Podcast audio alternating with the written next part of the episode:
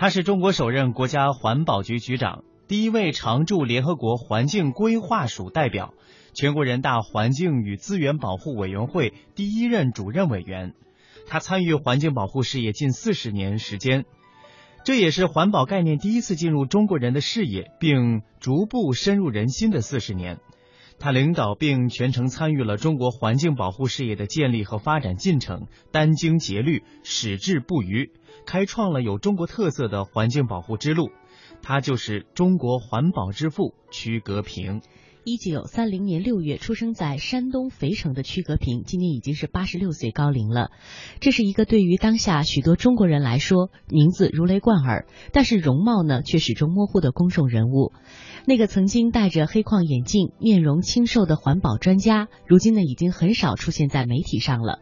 但是无论他的工作地点、职位或者年龄发生怎样的变化，当我们谈及环境保护这四个字的时候，从来都不可能绕开他的名字。曲格平是一个和中国的环保事业一丝一毫都不能分割的名字。一九七零年之前的中国还没有广泛使用环境保护这个概念。对于西方国家出现的环境污染问题，主要用一个来自日本的语言词语“公害”来进行描述。早在一九六零年代，周总理就不时提到公害问题。并提示，在我们国家的国民经济计划安排当中，也要注意这个问题。他提出这个问题的时候，大多数人，甚至包括一些领导同志，对此都感到陌生，不了解这方面的情况。但是，周总理一再讲环境问题的严重性。他说，这个问题非常重大，在西方国家，环境污染已经对人民的生活和人民的健康造成很大的危害。激起了强烈的社会公愤，经济发展也受到很大的影响。环境问题对我们中国来讲，虽然还是一个新课题，但如果我们不注意，工业化搞起来也可能会出现这样的问题。现在我们就应该开始来抓这方面的事情。一九六零年代末，曲革平所在的燃化部实行军管。他被吸纳为军管会生产组的成员，负责生产和建设计划。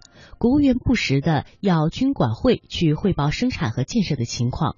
作为随员的他，也经常陪同参加会议。因为一些具体的业务情况多由他汇报，国务院的一些领导同志也就认识了他。一九六九年初，曲革平接到了调令，要他去国务院工作。他考虑再三，觉得国务院对工作人员要求很高，自己不符合要求，去那里工作不合适。于是呢，军管会向国务院报告了曲革平的态度，建议另选一个人去。过了几天，军管会的主任找到了曲革平，说：“国务院的命令必须执行，今天就去报道，我陪你去。”就这样，曲革平走进了中南海，被分配到国务院计划起草小组。周恩来总理决定成立国务院计划起草小组，这样一个临时性的机构来抓国民经济计划工作。这个小组由十六人组成，负责人是李先念和余秋里。小组办公室就设在国务院的北院，距总理住处很近。周总理对国民经济计划的一切考虑，都交由这个小组去筹划和组织实施。屈格平回忆道，在计划起草小组，几乎每天遇到的都是全国各地报上来的坏消息，而周总理每天日理万机，与计划起草小组谈工作，主要都是在晚上。曲革平调到了国务院计划起草小组不久，一次呢，李先念副总理在小组会上说：“总理讲环境保护已经很多次了，我们一个答话的都没有。这件事呢，要有人管一管。总理问起的时候，要有个人能答话，谁来管管这件事情合适？在场的人，你看我，我看你，没有人答话。李先念说：谁管的业务当中这项工作关系多，就谁管。”有人提出曲革平是最适合的，因为污染最大户的就是石油化工，这个呢是从他那个部来的。随之呢有好几个同志也随之附和。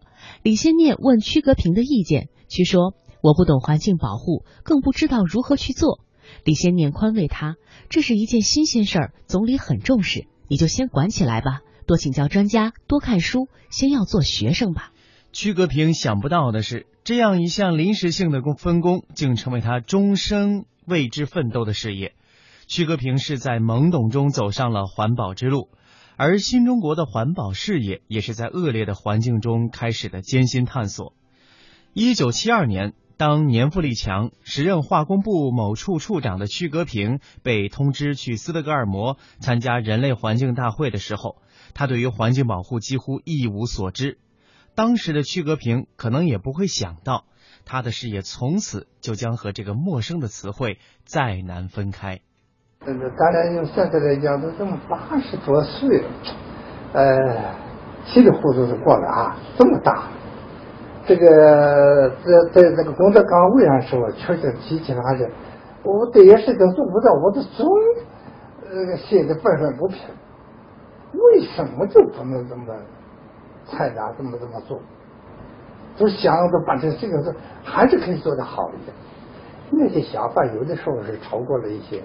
有些靠把一些理想目标当成现实啊，呃，因为这个年轻人那时候年稍微年纪轻一点吧，呃，把一些想象啊当成目标去弄，他实现不了。你那时候我们提些目标，说今年之后要达到什么什么什么，业务上做不到。当时不是为了看破，真要做到，他就做不到。所以这个那受激情的确实还有，以后这种。这种激情的话，这个我可能就很少。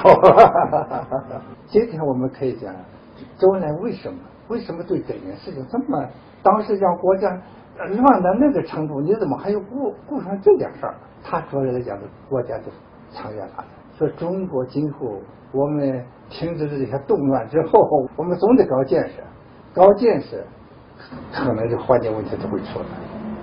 他那时候都会哎，他得有这种。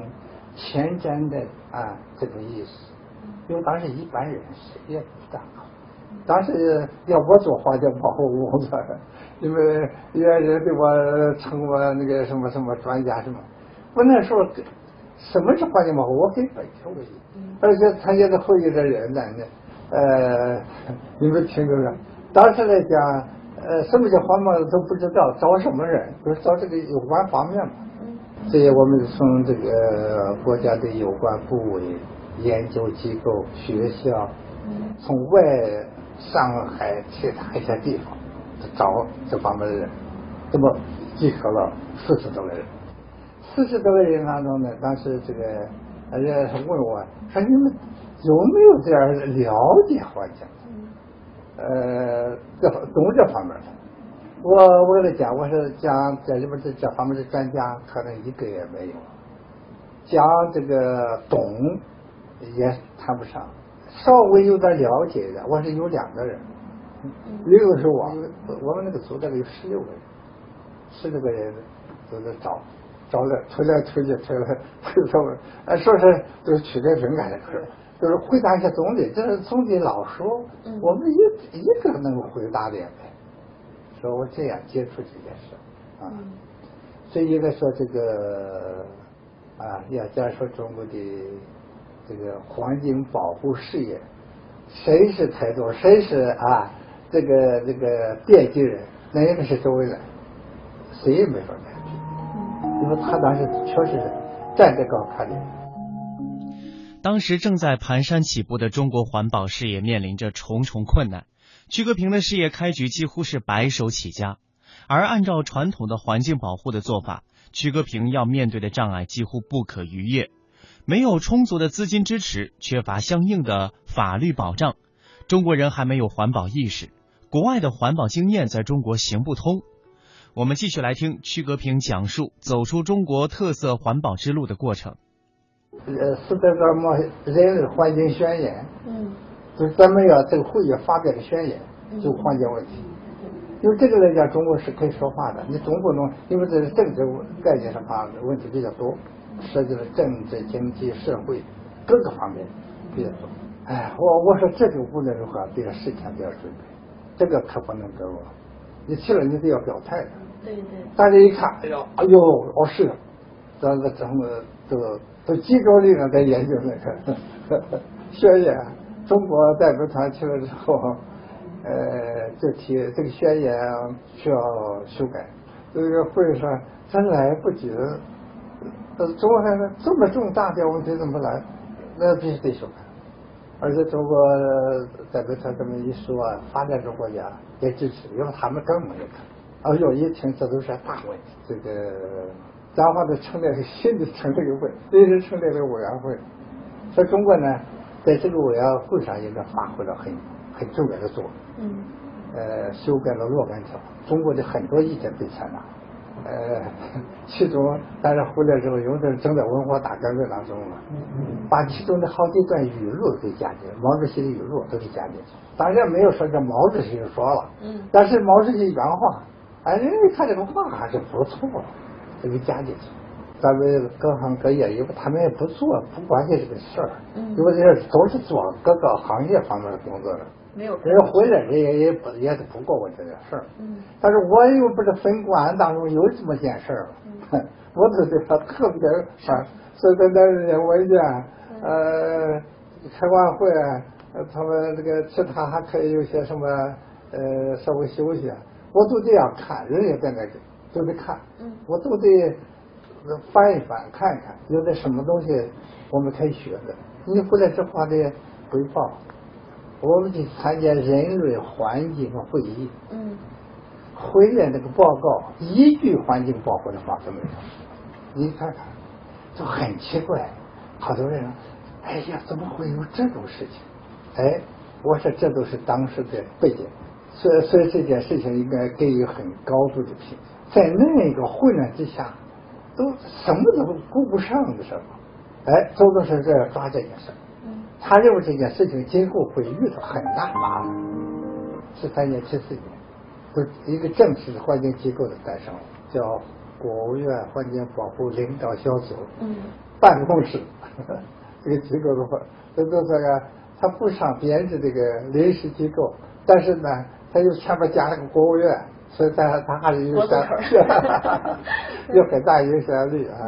再再开始抓这件事。当时来讲，我们从第一步这些了解全国的情况。当时我们了解这个做过这个，我们配合各个省市嘛，一起做调查，都做这个调查的结果，叫人特别令人不安。当时干净的河流已经不多了，就当时来讲，已经是河流污染非常严重。城市的这个大气污染比较突出，一些河流的一些这个呃河湾啊、水库养鱼业受作业。你比如说这个，我去过大连做这个调查哈，他那有七处这个滩涂养殖，都是从海海水啊这个呃来养这一些海啊这个海生物嘛啊海产品，嗯，都很好的，这个历史上遗留下来，最后由于污染。六处已经关掉了，还有一处哈，呃，我看那也干不了几天了，没法没法经营，非常严普遍现象。这个当时我们调查过一些城市的这些蔬菜、水果、农作物污染也很重。这个卫生部门还调查过一些呃喂孩子这个奶奶制品这个，好像都有问题，农药太高，农药残留。所以当时我们把它汇集了一下，向国务院向总理来汇报。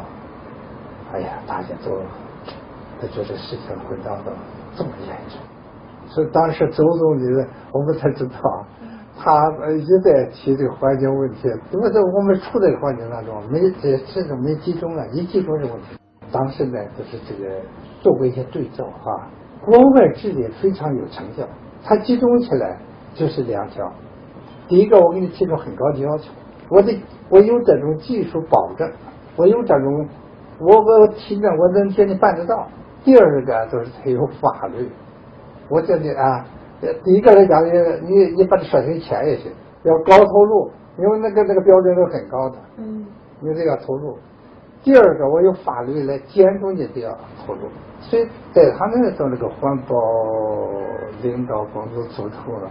都比较容易。我跟美国环保局长多次交换过意见，他他以后到中国来做调查，他承认了这事。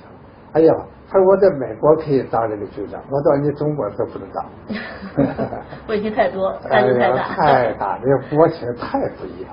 对。啊，所以这个在这个情况之下，我们是在摸索中国的条件之下，我为这些发展能不能借过来？借不过来。我们既不可能建立这个高标准，因为这是钱嘛，我们没这个能力。第二个，我们的法律那时候还没有起步呢，我们呃还是人治吧，这两条都不具备，外国这个经验没法学。那不是这，但是这有变的这么研究型的怎么办呢？你总得做点事儿吧。所以我们得探讨要走我们自己的路。所以这个话呢提的还是比较早。可能是环保在国家来讲提这个有特色道路啊，可能是提的比较早的一个步，因为这个我们别的路走不通，国外的东西走不通，都在探索。探索来讲呢，我们觉得来讲，中国也还可以有路。就是我们做调查当中也得到这么一个呃认识，百分之六十甚至还高一点，这个污染啊是由于管理不善造成。如果加强一些管理，在这方面可以通过你管理可以解决，也可以起很大作用。所以我们这个完了之后呢，对国家领导都很赞成这个，这是做一条方针提出来，这是我们的一个指导方针。嗯。要强化管理，什么叫强化管理啊？嗯。就是你得要制定一些规矩。对。你不能老靠这个人，今天谁想起说什么就说什么啊？人治。当然，人治不大容易改变，但是这个总得有一些规章制度嘛，所以我们就制定规章制度。当时我们制定了一个叫三大政策八项基本制度，嗯，这个国家都批准，所以我们在这期间来讲。呃，那时候制度不那么健全，条件是环保还是有点有规章的，你得按照这个来办，还还是起了很大作用。这也算是一条路是探讨啊。第二个呢，你得要有机构，你光在那说，谁去做？所以要各地都要有环保的强强有力这个监督机构，这个环保局啊，都由此的诞生了。人物穿越时空，人生。启迪智慧，人文润泽心灵，人性彰显力量。香港之声，中华人物，为你细数那些被历史记住的名字。曲格平曾说：“我做了将近四十年了，压力始终是感觉特别沉重。人家说我是一个成功者，我从来不认为我是一个成功者。”当然，完全说是一个失败者，也不是完全失败。至少我们还认识了一些问题，但是绝对谈不上成功，因为我们的问题太多太大。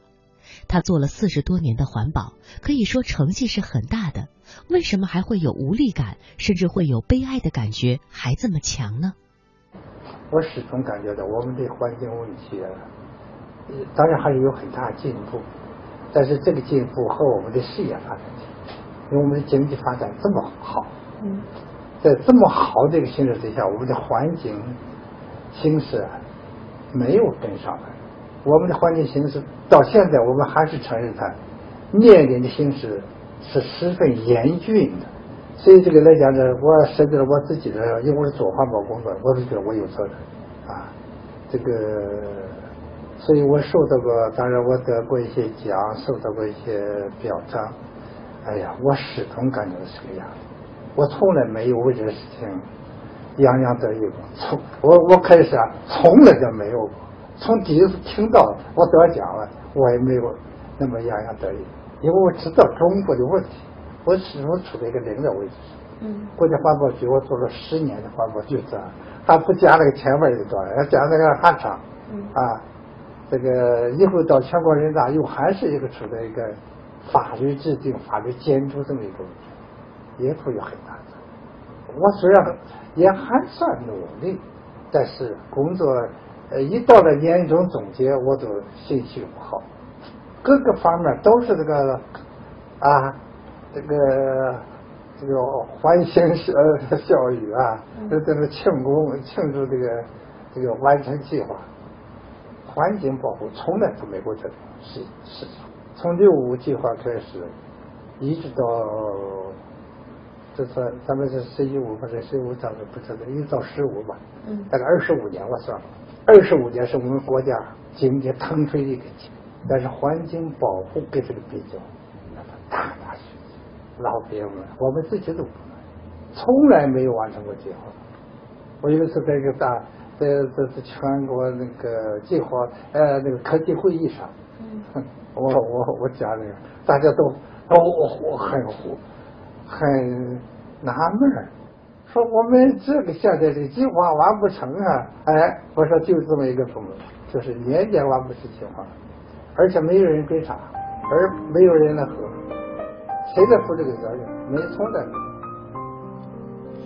在曲戈平的中国特色环保之路的规划中，几乎主持和参与了中国所有环保法律法规的制定，并且把环境保护上升到了基本国策的高度。他逾越了舆论的障碍，通过中华环保世界行活动，让环保意识得到普及。但是在环境保护和 GDP 增长的平衡当中，曲戈平始终无法逾越环保投资的障碍。我一参加这个这项工作呢。呃，因为我我对学生呀，我是看比较看重，因为当时中国拿不出钱来，大家我问人学生教也不能进去，你这是很很不起，不可取了啊！所以当时来讲，就是我们当时对这个新闻界联系的比较多，我们说好的你给播一播啊，登一登，让大家知道，哎，他做的好；哪些做的不好的也是，你给你也给报一报。啊，说这个我到了全国人大之后，都搞了呃搞那个中华环保世界行啊。